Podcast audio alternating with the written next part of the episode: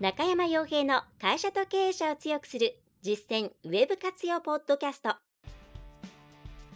この番組では600社以上のウェブコンサル実績を持つ株式会社ラウンドナップ代表取締役の中山が会社経営者に必要な内容に絞り込んで抑えるべきウェブの話題やトピックスをビジネス目線でお伝えしています。皆さんこんにちは。ラウンドナップコンサルティングの中山です。それでは本日も会社と経営者を強くする実践ウェブ活用ポッドキャストを始めていきたいと思いますのでぜひとも最後までお聞きいただければと思います。えー、今回もですね、ポッドキャストと、それから YouTube ですね、動画と音声でお送りしておりますが、まあ、いつも通りですね、なるべく、えー、聞きながら聞きで構成、えー、お伝えできるように内容をこう作っております。えー、で今回ですね、えー、ちょっとあの動画の方では画面を出しますけれども、えー、聞きながらで全然、うん、問題ないです。はい。えっ、ー、とですね、まあ、出しちゃいましょうか。よいしょ。はい。えっ、ー、と、これは2021年の4月8日ですね。だから今これ撮っているのが4月の13なんですよ。ちょっと1週間空いちゃったんですけど、えー、まあ、少し前の記事ですけれども、すごい重要な、えー、内容が書いてあります。え、聞いたすでに耳にした方ももちもちも,、えもしかしたらいるかもしれないですね。いろんなメディアで、えー、やられているので。えー、一応ですね、Google の方で、プロダクトレビューアップデートというものが、す、えー、で、に、えー、リリースされています。プロダクト、えー、プロダクトレビューズアップデートというのは、まあ、いわゆる商品の、うんまあ、レビューですね。レビューっていうのはあの Google マップのレビューとかあれではなくて、えー、よくあの、なんでしょうね。うんと何かをする時の製品の比較10選とかですね、えー、それからま特定の商品に関しての説明みたいなもの、うん、そういうふうに、え他社であったり、まあ、他社かな基本的にはのその商品だったりサービスとかの比較とか、えー、そういう、まあ、実際使ってみてどうだとか、えー、そういう情報を出しているページっていうのはたくさんあると思うんですね。そういったものに対して、えー、少しですね、まあ、調整というか、うん、のあ、えー、を行うという趣旨になります。コアアルゴリズムアップデートではない。つまり Google 全体の Google の全体のアルゴリズムを修正するというわけではなくてその中にですねプロダクトレビューというジャンルに関してのみえーまあ、さらに言えばこれはまあレビュー全体ですね。レビューっていうと言い方あれなのかな。まあ、その商品とかサービス紹介記事。うん。でそれは、えー、ワンプロダクト、えー、かラウンドナップかっていう、えー、つまり一つの商品なのかそれが複数の商品を比較してなのかっていうことにかかわらずある商品とかサービスとか、えー、そういうものに関してそれをうん紹介したりとか説明したりとかするようなコンテンツに関して適用される、えー、追加のうんとアップデートと、えー、じゃないアルゴリズムということになります。でまず注意していただきたいのは、まずこれを配信している4月13日の時点では、えー、イングリッシュ、英語圏でしかリリ、えー、ローンチされていません。で、また2週間ぐらいかけてのリリースということで、まあ、これが、えー、と8日に出されていますから、単純に14を足すと、まあ、22日、えー、まだ、えー、1週間ぐらい先かな、えー、ぐらいまでやっとローンチが完了するような状況だということです。え、この先どの言語に、えね、あのリリースされていくか分かりませんが、まあ、まあ間違いなくワールドワイドまで行くでしょう。えこの意図するところを考えると、まあ、ワールドワイドになるでしょうと。日本もそのうち入ってくると思いますが、現時点では入っていませんので、今なんか影響があるなというふうに感じているという方は、え、気のせいです。はい。で、え、じゃあ、でこれですねあのじゃあそっかそういういわゆるアフィリエイトとかそれから、えー、商品のレビューを書いているようなサイトじゃないからうちは関係ないんだっていうふうに思われる方も多いと思うんですけれどもちょっとそれはですねあのもうちょっと先を見て考えていただきたくてこれは全てのホームページ運営者、まあ、特にうーん型番商品とかあとはうん自社で事例とかをですね結構ホームページに載せての、えー、載せているようなサイト、方っていうのはこの辺りの流れっていうのは、えー、なんでこうなっているのかとか、えー、これから何に気をつけていかなければならないのかっていうところは押さえておかないといけないですね。でなので今回これを紹介しました。えー、現状ですね、ちょっとまあこの中身読んでいただきたいんで、Google 翻訳でもいいんで、読んでいただきたいんですけど、まだ日本語版が多分ないので、日本語でやっても日本語出ないので、あのえー、っとですね、鈴木健一さんのブログの方に、えー、SEO では有名ですね。はい。えー、海外 SEO 情報ブログの方に、まあ、ほぼほぼですね、その内容を、あのまあ、もら漏れなくというか必要な部分をですねまとめたものがありますので、えこちらを見ていただくといいんじゃないかなと思います。はい。で、要点をですね、ちょっと、えこちら、まあ、あのこのブログで、まあ、鈴木健一さんとは仲良くさせていただいていて、このブログ実は、まあ、開発して作ったのうちなんですけど、えっ、ー、と、まあ、なのでちょっとですね、えー、移させてもらっています。はい。えー、大事なところを少しピックアップしてご紹介させてもらいますね。えっと、そうですね、まあ、今お話ししたような内容ですが、えー、もちろん、えー、まずそうですね、よくこれ、ね、あのペナルティだと思う方多いんですけど、まあ、単純にあのコンテンツの品質、評価基準が変わるだけなので、ペナルティっていうより、まあ、なんでしょうね、えー、例えばよくある文章とか、メーカーの、説明文そのままコピペしたようなところが、まあ、評価されなくなるという感じで罰を与えられるわけではなくて評価が下がるっていう感じですね。はい、まあ実質とはいえやられる方としては、うん、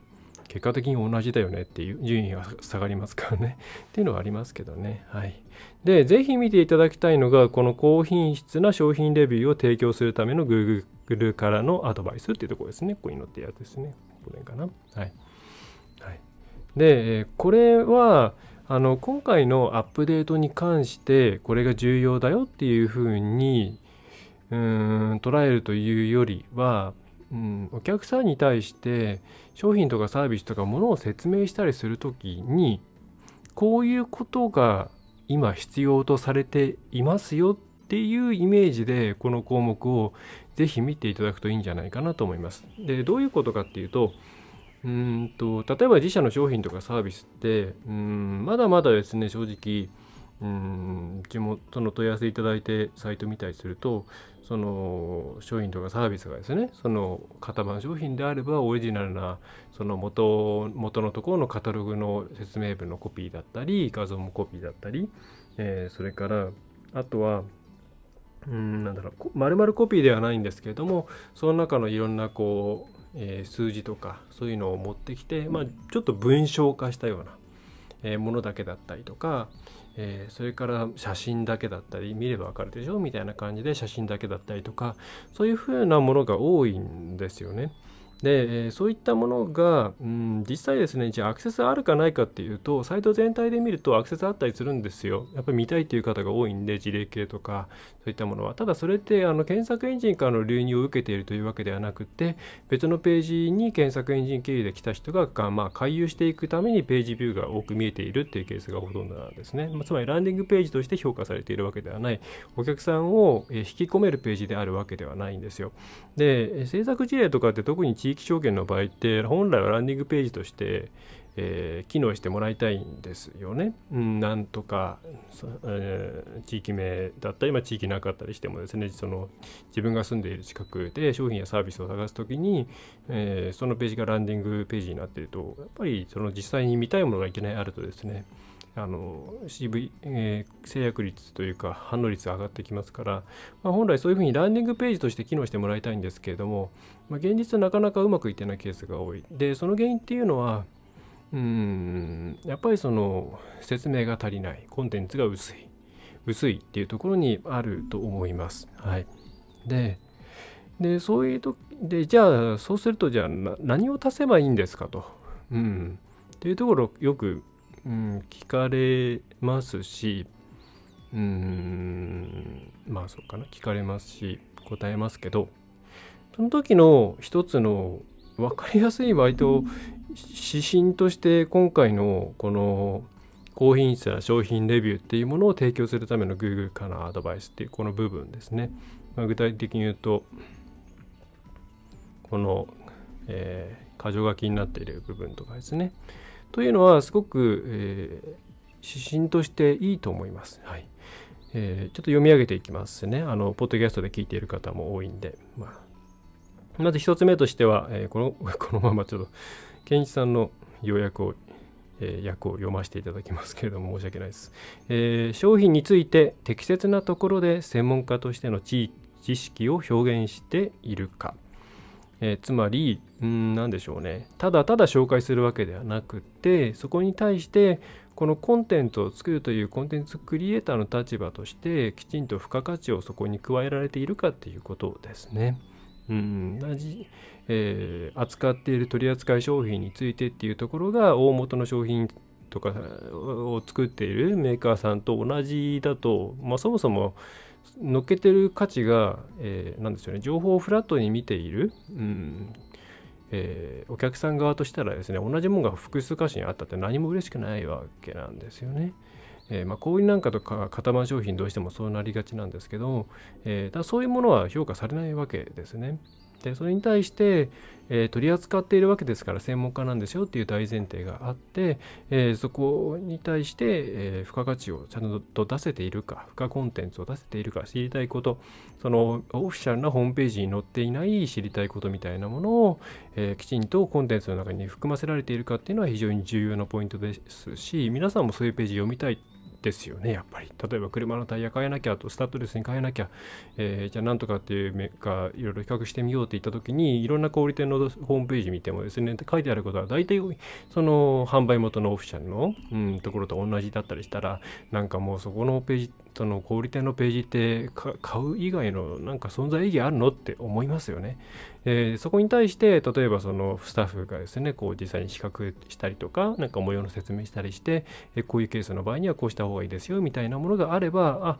あなるほどなるほどっていうところでそこで買ったりするじゃないですか。でそれが、うん、取り付けなんかも含めての技量なんか技量っていうかな、えー、レベルみたいなものを示すものであればじゃあその店舗でやってもらいたいな多少高くてもっていうふうに思ってもらえますよね。でそういうところがですねやっぱりすごく重要ですというところになります、まあ、この一文でもそんなところの背景をですね是非読み取っていただきたいんですけれども。はい。で、えー、次2つ目ですね、えー製造メーカーが提供している内容以上の独自のコンテンツとともにその商品が実際にどのように見えるかどのように使われるかを表しているか、まあ、これ今お話した内お話しした内容に近いですね。うん、だこの辺とか動画なんか組み合わせていくと面白いと思いますけどね。だ動画が好まれてるのってそういう割と騙しが効かないというところなの聞かないっていう面もありますから、うん、まあ、そういうコンテンツ形態とともに検討してもいいんじゃないでしょうか。はいまあ、その次もですね、さまざまな性能面でその商品がどれぐらい優れているかの評価について定量的な判断方法を提供しているかということで、うん、まあそうですね、えー、比較するポイントみたいなやつをフラットに書くような感じですかね。はい。えー、競合商品との違いを説明しているか、はい、検討すべき比較商品を紹介したり各々の利用者には、えー、どれがベストかを説明したりしているか。分析に基づいてその商品の長所短所を考察考察しているか。以前のモデル製品との違い改良点問題点の解消購入を決める際の手助けになる点を説明しているか。そのカテゴリーの商品を買うときにキーポイントになる要素やその点においてその商品がどのように優れているかを明らかにしているか。例えば自動車のレビューでは次のような要素が点々と、まあ、こんぐらいにしときましょうかね。はい。えーまあ、つまり、まあ、割と一番最初のところでドバッとお話しした内容の、えー、クリなんだろうな。うんに関連している部分ではあるんですけどもこういうものがないとえー、まあ、今回の文脈で言えばプロダクトレビューあるいはサービスレビューっていうところのを主としているサイトとしては存在価値がないですよって今言ってるようなものなんですね。はいまあ、これすごいわかるんですよ。あのまあ、今回 English で、えー、まずリリースされているんですけど、まあ、私海外製のツールとかうん海外製のいろんなうん、商品とかですねを使うんですね。あの日本で直で、えー、な販売代理店とか通すよりですね直やり取りした方が安かったりとかサポートが良かったりするんであの良かったっていうか、まあ、早いですね、えー、するんで直でもやっちゃうんですけどさすがにちょっと英語圏以外だと言葉が分かんないんであれなんですけどそうするとまあ検索するじゃないですか、えー、そうするともうですねえー、それに関するツールが、まあ、10個ぐらい並んでいてなんか謎の星がついていて説明文が書いてあってで、えー、何でしょうね。じゃあそこでその公式サイトに書いてないような情報があるかっていうとほとんどねないんですよ。例えば、え、ねツールなんかだとよくあるんですよね。プライスレンジがわからない、その今いくらかわからないっていうのがあって、まあ、比較サイトとかそういうとこだったら別になんか載ってたりするんじゃないのかなと思うんですけど、大体もう大元がプライスレンジを公表していなければ、まあ、載ってないんですよね。うん。なんかそういう契約あるのかわかんないですけれども、まあ、要するにですね、検索して拾ってきた情報をもとにですね、再構成しているだけなんですね。で、また、あるいはそのスペック表みたいなものをもとに、えー、例えば重さとかですね、えー、なんだ、えー、利用時間とかそういう数字をもとに、文章を作るみたいな形。例えばこの商品は、えー、吸引力がこれぐらいでこうだからこういうものに向いている可能性があります。えー、そして重さはこれぐらいだから他の製品に比べてちょっと一番、まあ他の製品と比べても一番軽いですので、えー、持ち運びに便利だしうんぬんですみたいな、えー、なんか文章になっているんですけれども内実それって追加の情報が全くないケース。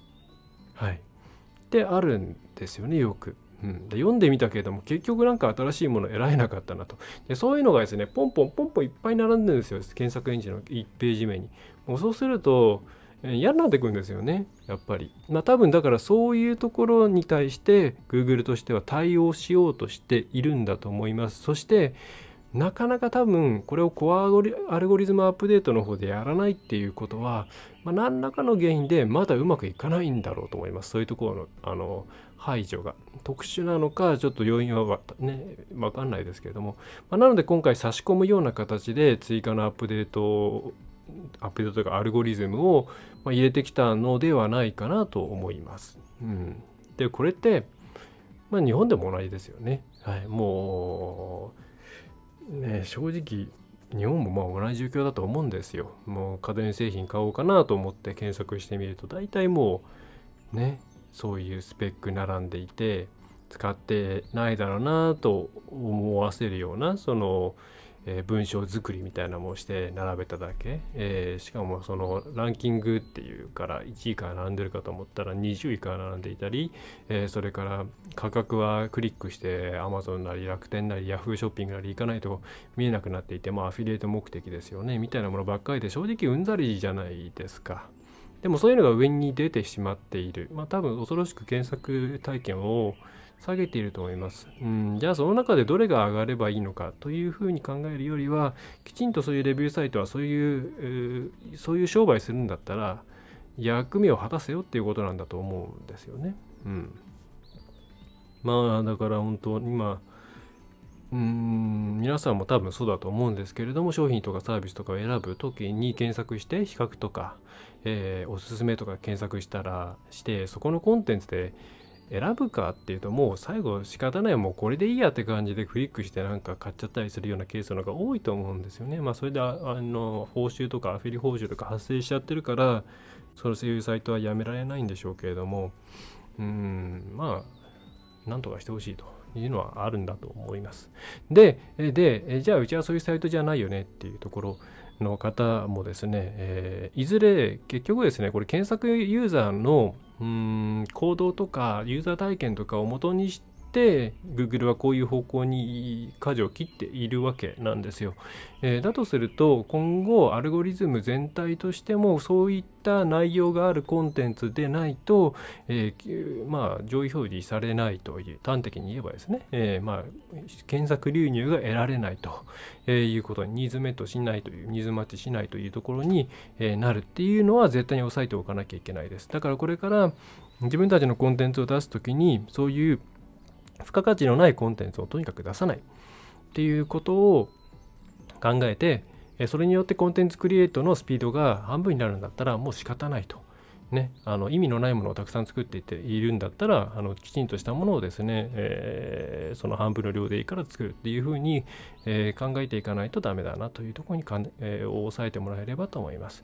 でとはいえじゃあどんなコンテンツっていうと、まあ、さっき説明したようなコンテンツなわけなんですけれどもえっ、とあのこれはですねうん差し障りのない方の えー、ページに切り替えましたけどあのこれ最近最近というか、うん、ここからは、まあ、うちのがどういうコンサルをしてるかっていう内容になってくるんですがあの無理やりコンテンツを作らなきゃいけないっていうような状況に陥ってる時点である程度ちょっともう積んでいるというふうに考えてもらった方がいいと思います。で結局今までってあのコンテンツをコンテンツによっていろんなことをしようっていう、えー、施策ってあのどうやって無理やり無理やり自分たちが本来説明すべきとか情報発信すべきではないようなあまり関係がなかったり知見がなかったりするようなコンテンツをを価値があるように見せて集客するかっていう戦いだったんですよ。と思ってます。うんだから例えば何とかの作り方とかですね何とかや何線とかっていうのを、まあ、とにかく作っていってネットでいろいろ情報調べたりとか、まあ、自社もですね自社にの製品であればなんかパンフレットの情報とかですね営業資料からポポッと集めてきたようなものをパッと上げるみたいなことをしてまあなんかこうとりあえず情報量を増やしておけばなんか専門家っぽくなって上位表示して、まあ、流入が得られてみたいなまあ、ある意味うんすごく無理をして作っていた無理をして背伸びをしたしてした形を検索エンジンに見せて、まあ、集客しようとしてきて、え、いたと思っています。でそれがだんだん通用しなくなってきてそのコンテンツの中身とかボキャブラリーとか専門性とか、まあ、それこそ、ね、Your Money, Your Life とかの領域はそうですけれどもそういったものがないと評価されない時代にどんどんなっていって無理やり、えー、ひねり出したようなコンテンツってうんまず持たない。っていう風になってきている。でそれが嫌だ今まで通りなんかこうネットでいろいろ調べたりとか自分たちでパパッパパッとやって、えー、うまくいくようなコンテンツで集客できるようにしてほしいっていう人が、まあ、毎回毎回何かこう遠さの声というかですねえー、まあ、困った困った言ってるわけなんですけれども、まあ、本来自分たちがそのコンテンツを発信すべきかどうかあるいは質の高いコンテンツを発信できる、うん、仕組みを持っているのか体制になっているのかそもそも自分たちがすべきなのかっていうところから考えないとこれからの SE、まあ、検索エンジン経由のあさらに検索エンジン経由でコンテンツを使ってのマーケティングっていうのは難しいと思います。考え方としては2つあってまずは自分たちがうん、えー、今今の今の自分たちが出せるきちんと付加価値のあるコンテンツって何なんだろうっていうところを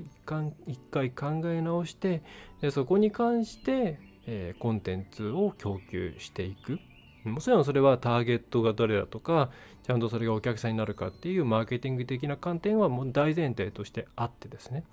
その上で自分たちが仕組みとして情報を自然と、ね、第一次情報とかを吸い上げられるような状態になっていてで、えー、なんだろうな会社としてもその情報は出してよくってでみたいなものを見つけてそれに関して作っていくみたいな無理のないもともと自分たちがきちんと,、えーと得られている情報資産それを形にしていく。えー、それといったような形で形にしていくっていうようなそういうイメージでやらなきゃいけない。あるいはもそもそも事業を、まあ、ウェブ上で何をプロモーション、まあのえー、ウェブ上でどんな商品に関してマーケティングをしていくのかっていうのを考える時に、えー、これを継続的にきちんとコンテンツによってえー、なんだろうなマーケティングを回していくっていうことを考えたらこういう情報を自然と手に入れられるような環境にしていかなきゃいけない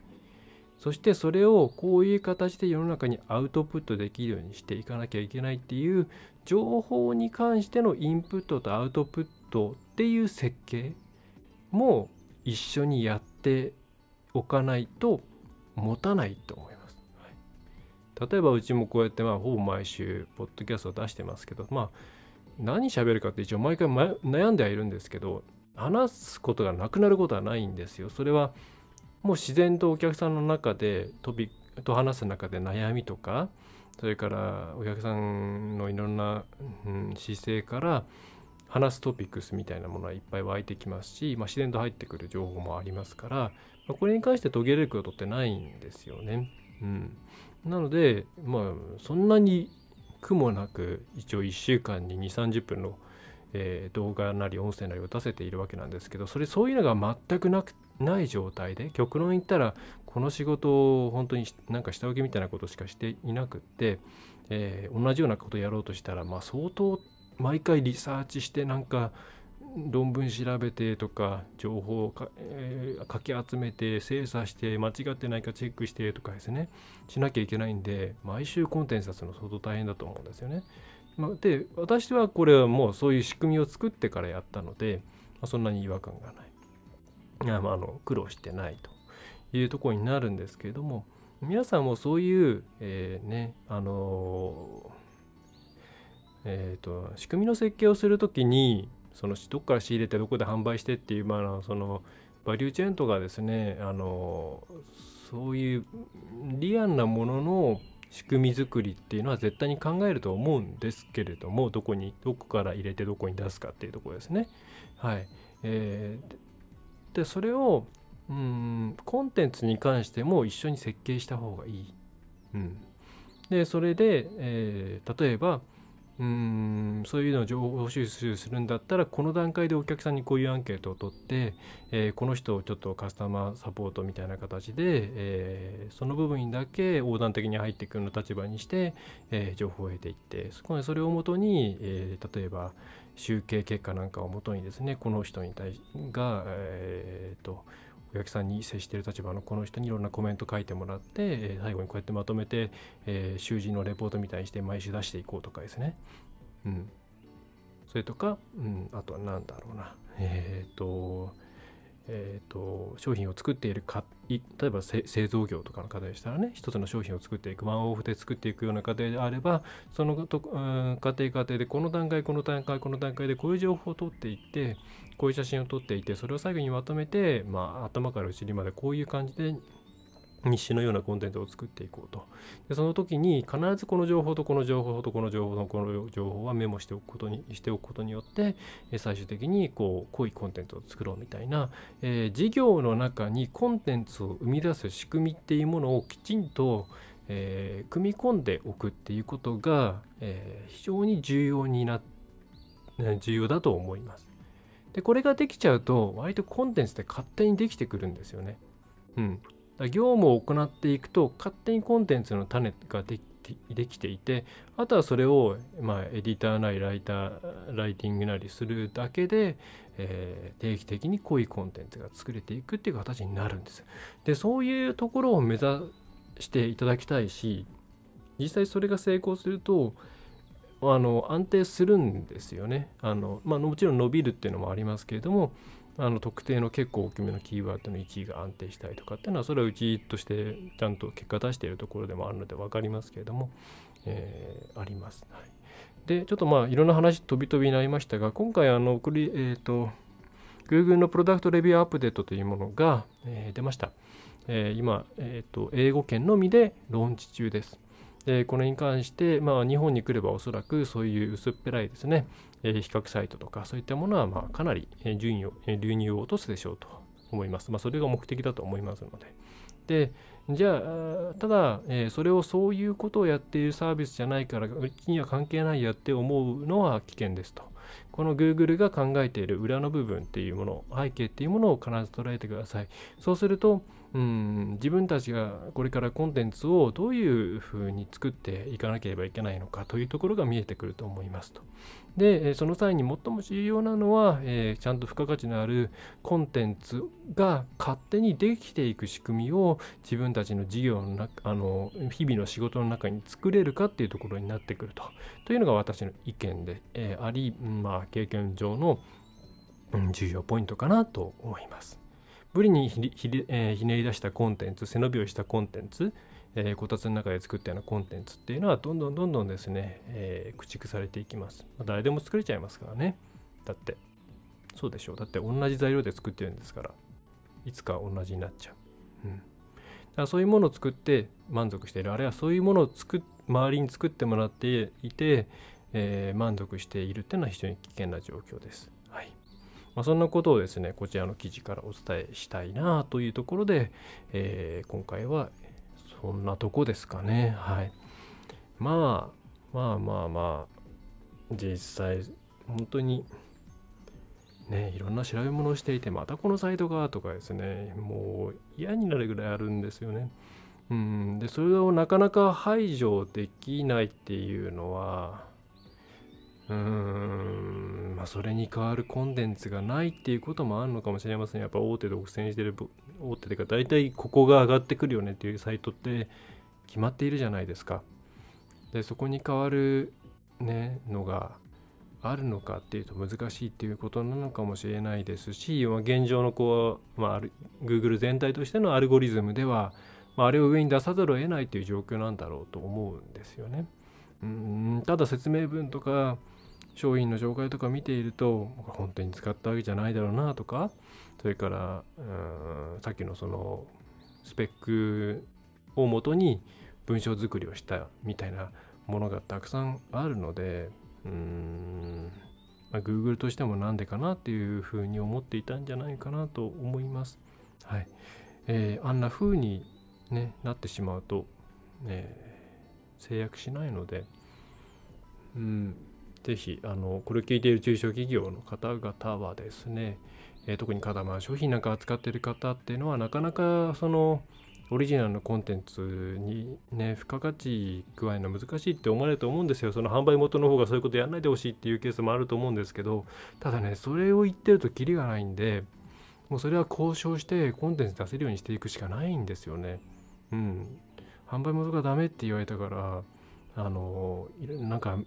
あの余計なこと言えないんですっていうのは分かるんですけど分かるんですけど。でも多分分かるんですけどそれをなんとか超えるっていう努力をしていかんとこういうのこういう形だったらダメですかって交渉していかないとうーんアクセス伸びないですよ。っていう、えー、その先はないと思いますよ。うん、っていうようなフェーズにウェブマーケティングっていうのはあるって考えてもらった方がいいかなと思います。もうこれだけでうまくいく時代では全くないです。はい。ね大変ですよね。大変ですけど、まあビジネスってそういうものですよね。と思います。はい。えー、ぜひ、えー、中途半端なものを作るのではなく、がっつりとですね、皆さんのいいところを伝えられるようなコンテンツをいっぱい作っていっていただければと思いますし、そういうコンテンツが満ち溢れるようなウェーブになっていけば嬉しいなと思っています。はいえー、そんな仕組み作りをですね、えー、うちもよくやっています。はいね、無理すると続かないですからね、筋トレとかダイエットと同じですからね、うん、どうなんでしょう。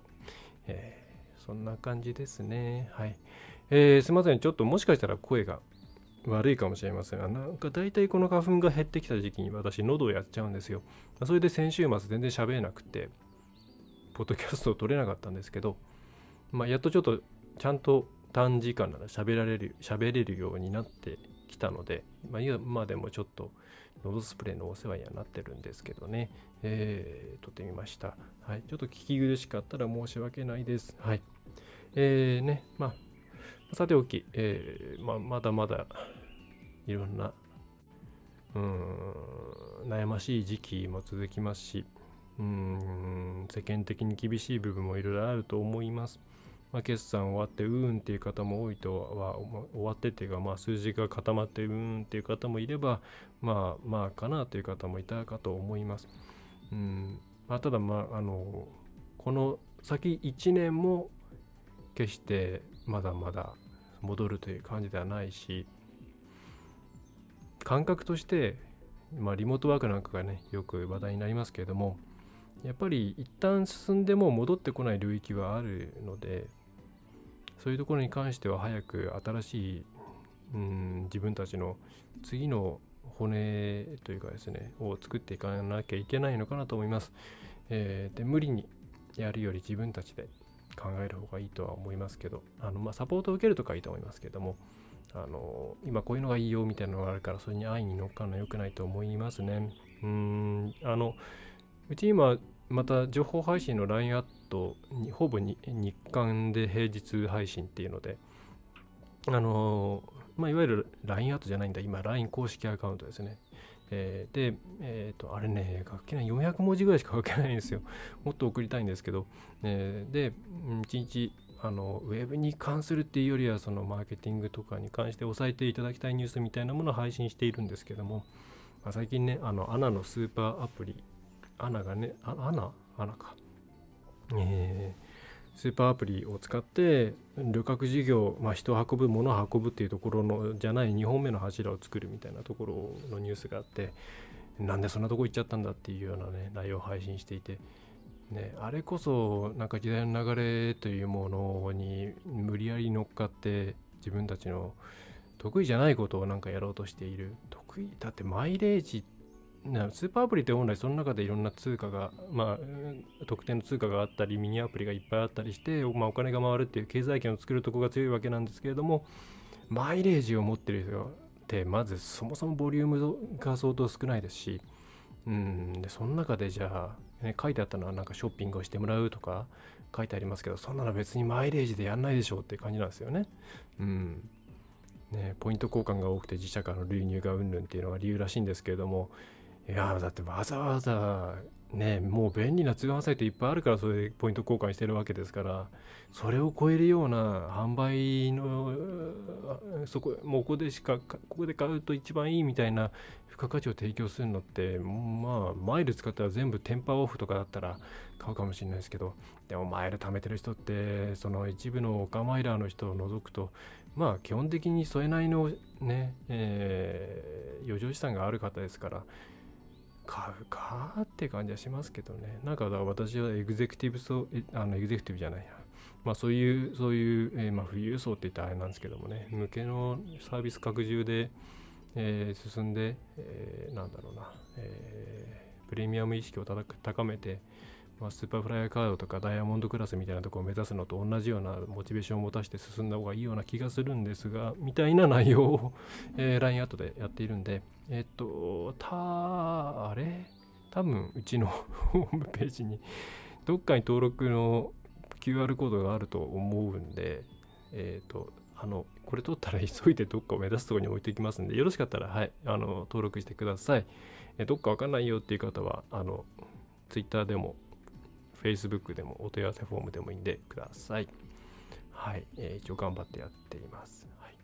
えー、はい、ちょっと余談が入っちゃいましたが、えー、そんな感じで今回のポッドキャスト、それからウェブセミナーは以上になります。えー、まだまだ花粉、それから、え気温の変化が激しい時期になっていますので、えお体に気をつけて、え 4, え4月ですね、新しい季節をですね、えスタートダッシュしていただければと思います。はい、それでは最後まで、えお聞きいただきまして、またご覧いただきましてありがとうございました。えラウンドナップコンサルティングの中山がお送りいたしました。また次回もよろしくお願いいたします。